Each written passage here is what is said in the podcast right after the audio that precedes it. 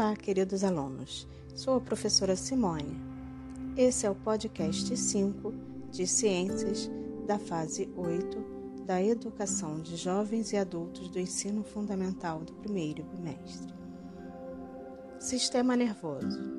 sistema nervoso representa uma rede de comunicações de organismo. Ele é formado por um conjunto de órgãos do corpo humano que possui a função de captar mensagens, estímulos do ambiente e interpretá-los e arquivá-los. Consequentemente, ele elabora respostas que poderão ser dadas na forma de movimentos, sensações ou constatações. O sistema nervoso está dividido em duas partes fundamentais: sistema nervoso central e sistema nervoso periférico. Sistema nervoso central ele é formado pelo encéfalo e pela medula espinhal. Os dois são protegidos e envolvidos por três membranas chamadas meninges. Encéfalo. O encéfalo, que pesa aproximadamente 1,5 kg, está localizado na caixa craniana e apresenta três órgãos principais: o cérebro, cerebelo e o tronco encefálico. Cérebro é o órgão mais importante do sistema nervoso, considerado órgão mais volumoso, pois ocupa a maior parte do encéfalo. O cérebro está dividido em duas partes simétricas, o hemisfério direito e o hemisfério esquerdo. Assim, a camada mais externa do cérebro é cheia de reentrâncias e chama-se córtex cerebral. É responsável pelo pensamento, visão, audição, tato, paladar, fala, escrita e outros. É também a sede dos atos conscientes e inconscientes, da memória, do raciocínio, da inteligência e da imaginação, e controla ainda os movimentos voluntários do corpo. Cerebelo está situado na parte posterior e abaixo do cérebro. O cerebelo coordena os movimentos precisos do corpo, além de manter o equilíbrio. Regula também o tônus muscular, ou seja, o grau de contração dos músculos em repouso. Tronco encefálico, localizado na parte inferior do encéfalo, ele conduz os impulsos nervosos do cérebro para a medula espinhal e vice-versa.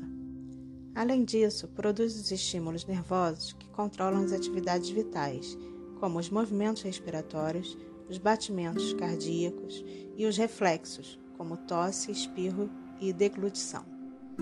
A medula espinhal é um cordão de tecido nervoso situado dentro da coluna vertebral.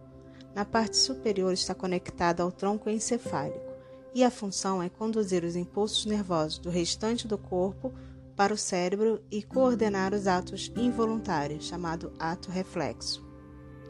Sistema nervoso periférico.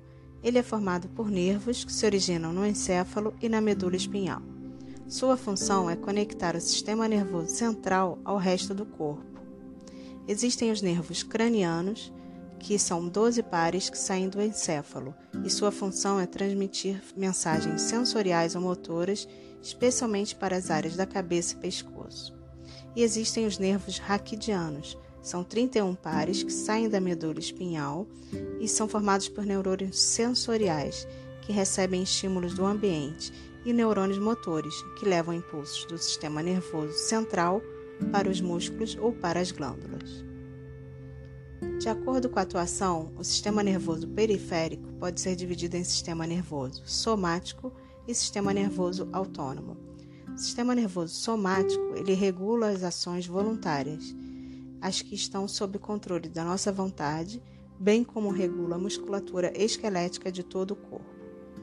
O sistema nervoso autônomo atua de modo integrado com o sistema nervoso central e é dividido em sistema nervoso simpático que estimula o funcionamento dos órgãos, e o sistema nervoso parasimpático, que inibe o seu funcionamento. De modo geral, esses dois sistemas têm funções contrárias. Enquanto o sistema nervoso simpático dilata a pupila e aumenta a frequência cardíaca, o parasimpático, por exemplo, por sua vez, ele contrai a pupila e diminui os batimentos cardíacos.